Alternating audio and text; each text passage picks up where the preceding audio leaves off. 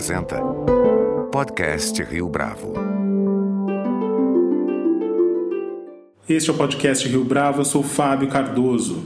A trajetória da executiva Maria Silvia Bastos Marques sempre foi pautada pelo destemor de encarar desafios seja trabalhando para instituições públicas, seja atuando na iniciativa privada, a executiva se notabilizou pela obstinação de quem busca seguir as palavras de Winston Churchill. Abre aspas. O sucesso não é definitivo, o fracasso não é fatal. É a coragem para continuar que conta. Fecha aspas essa passagem que consta na epígrafe do livro Vontade Inabalável, escrito por Maria Silvia e publicado em 2018 pelo selo Primeira Pessoa da editora Sextante. Neste ano, Maria Silvia Bastos Marques passou a exercer funções mais estratégicas, assumindo a posição de presidente do Conselho Consultivo do Goldman Sachs Brasil. No podcast Rio Bravo desta semana, Maria Silvia fala não só deste novo momento, dessa transição, mas também do programa de DNA Women, que visa aumentar a participação de mulheres no mercado financeiro.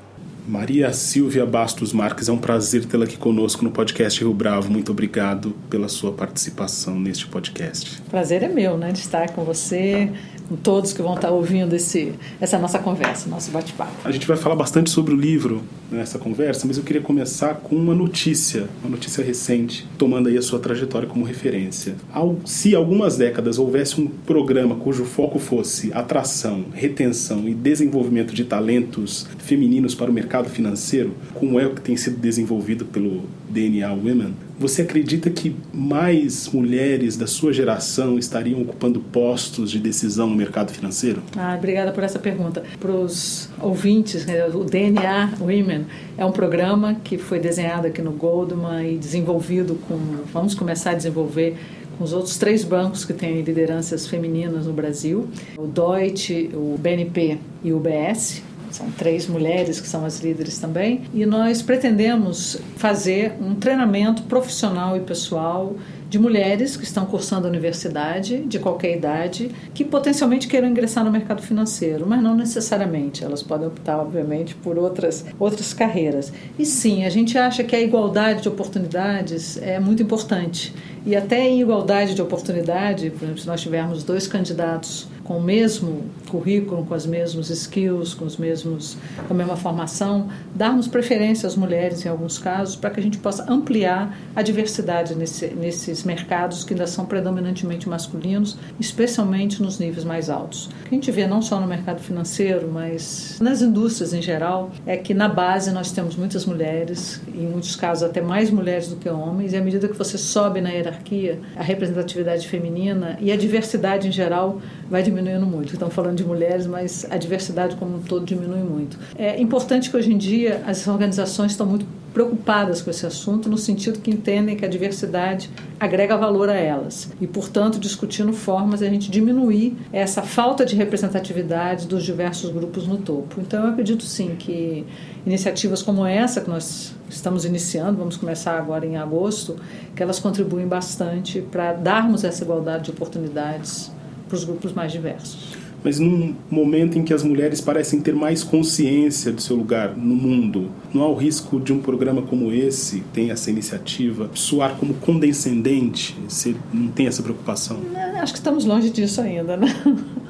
Não, não acho não. Talvez até mais importante do que o treinamento profissional que elas terão, a parte que nós vamos fazer de coaching pessoal. Quer dizer, essas 60 pessoas, essas 60 mulheres que estão nas universidades aqui, primeiramente no estado de São Paulo, depois a gente, dependendo de como evoluir o programa, a gente pode estender para outros estados, elas vão ter o nosso coaching, cada uma de nós quatro vai ter uma interação com esse grupo e vão ter o coaching também de profissionais e de, de pessoas dos nossos bancos sob o ponto de vista pessoal. Nós estamos falando de séculos e séculos e séculos de cultura, de reprodução de padrões. Então, como se posicionar numa entrevista, é, como você é, enfrentar esses desafios. As posturas masculina e femininas, elas são muito diversas e por isso a diversidade é tão importante. São formas diferentes de encarar questões. Imagina se você tem uma diretoria toda de homens, mais ou menos da mesma idade, brancos, todos mais ou menos terão o mesmo ponto de vista.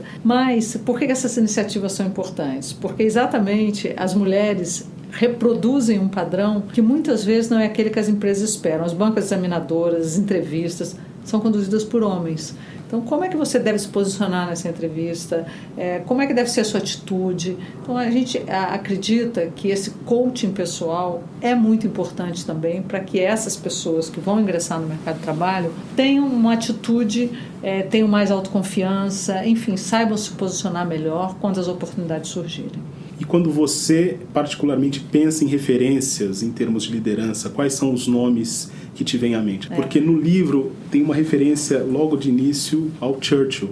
E aí eu queria que você dissesse é, para a gente Tem, quais. porque aquela frase realmente me diz muito, né? Porque ele não, não faz apologia do sucesso, mas ele diz que o sucesso não é a coisa mais importante, mas que ao fracassar você saiba dar a volta por cima e continuar. E eu acho que a nossa história é feita disso. Eu brinco que quando eu entrevisto uma pessoa e pergunto quais são os os aprendizados que você teve dos seus erros. As pessoas falam, eu nunca cometi nenhum erro.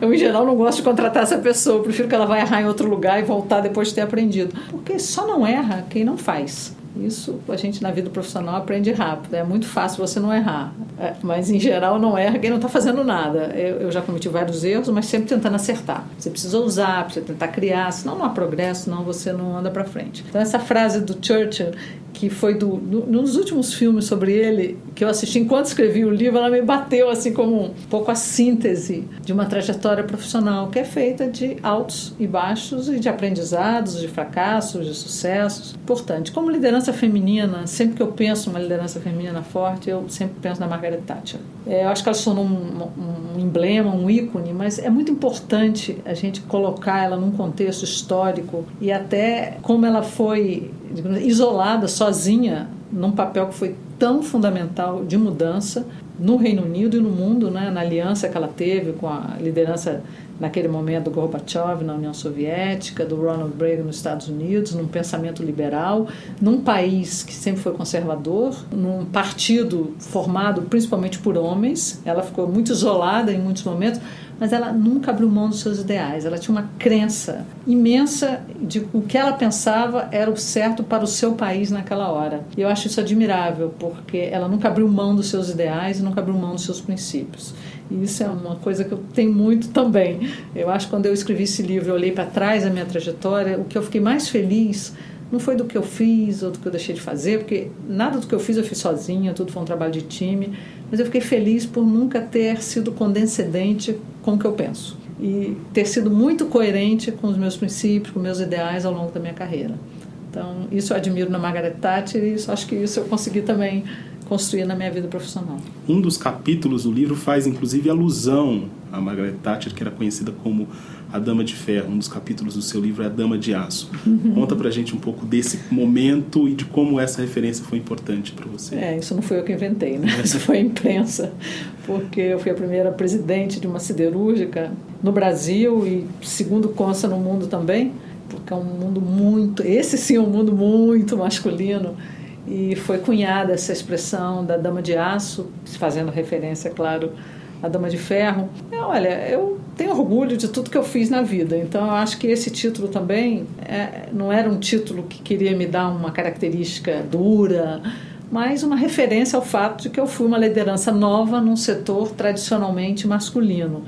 E eu queria dizer, pra, principalmente para nossas ouvintes mulheres, que o fato de ser mulher para mim nunca foi um minus, sempre foi um plus. Eu sempre busquei olhar, usar o meu olhar diverso para atingir objetivos que talvez um homem na minha posição não conseguisse ou sequer visse a oportunidade.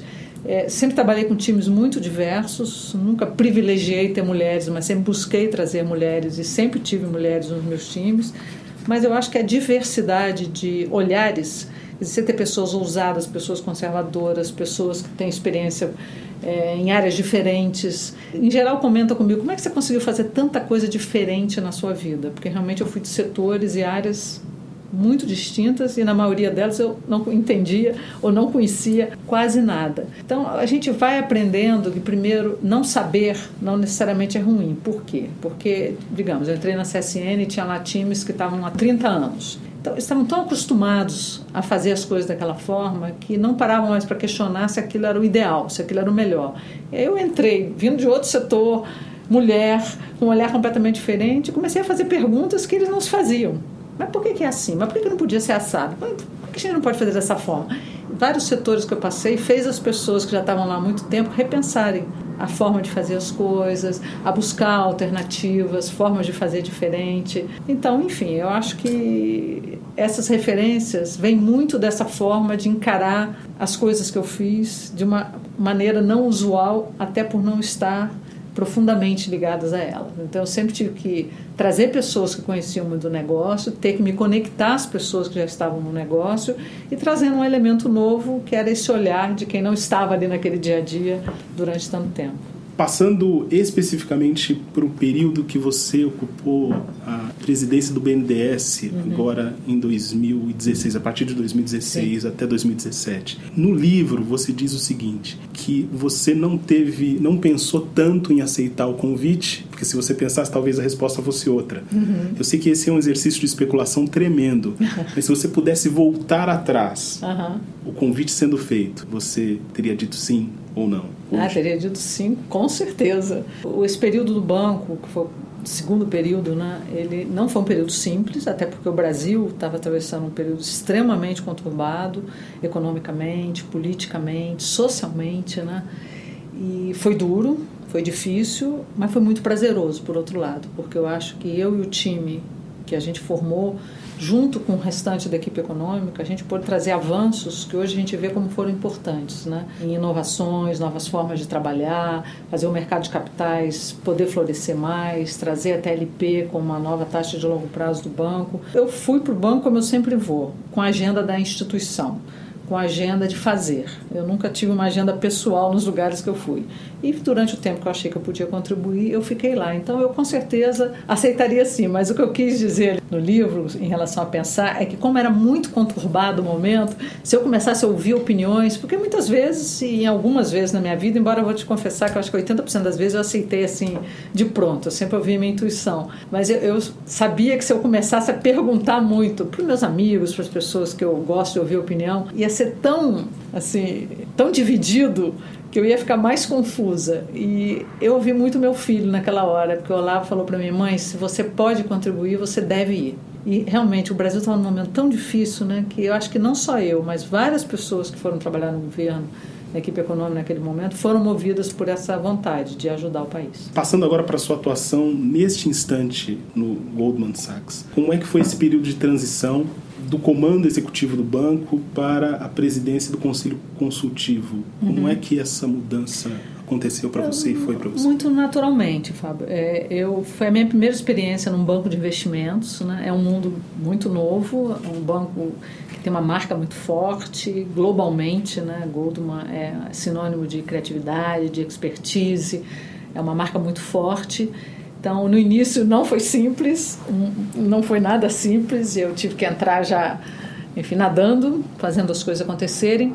E esse ano, quando eu fiz um ano, eu, assim, eu, eu não só, é, eu era CEO e presidente, então responsável por toda a parte interna do banco, né, diretora estatutária, responsável regulatoriamente, e com uma, uma, agenda muito pesada de clientes, de relacionamento, visitando clientes, discussões mais estratégicas. Então, conversando com, com o próprio time mais sênior do banco fora do Brasil, nós convergimos, que já era um desejo meu, para uma atividade mais estratégica.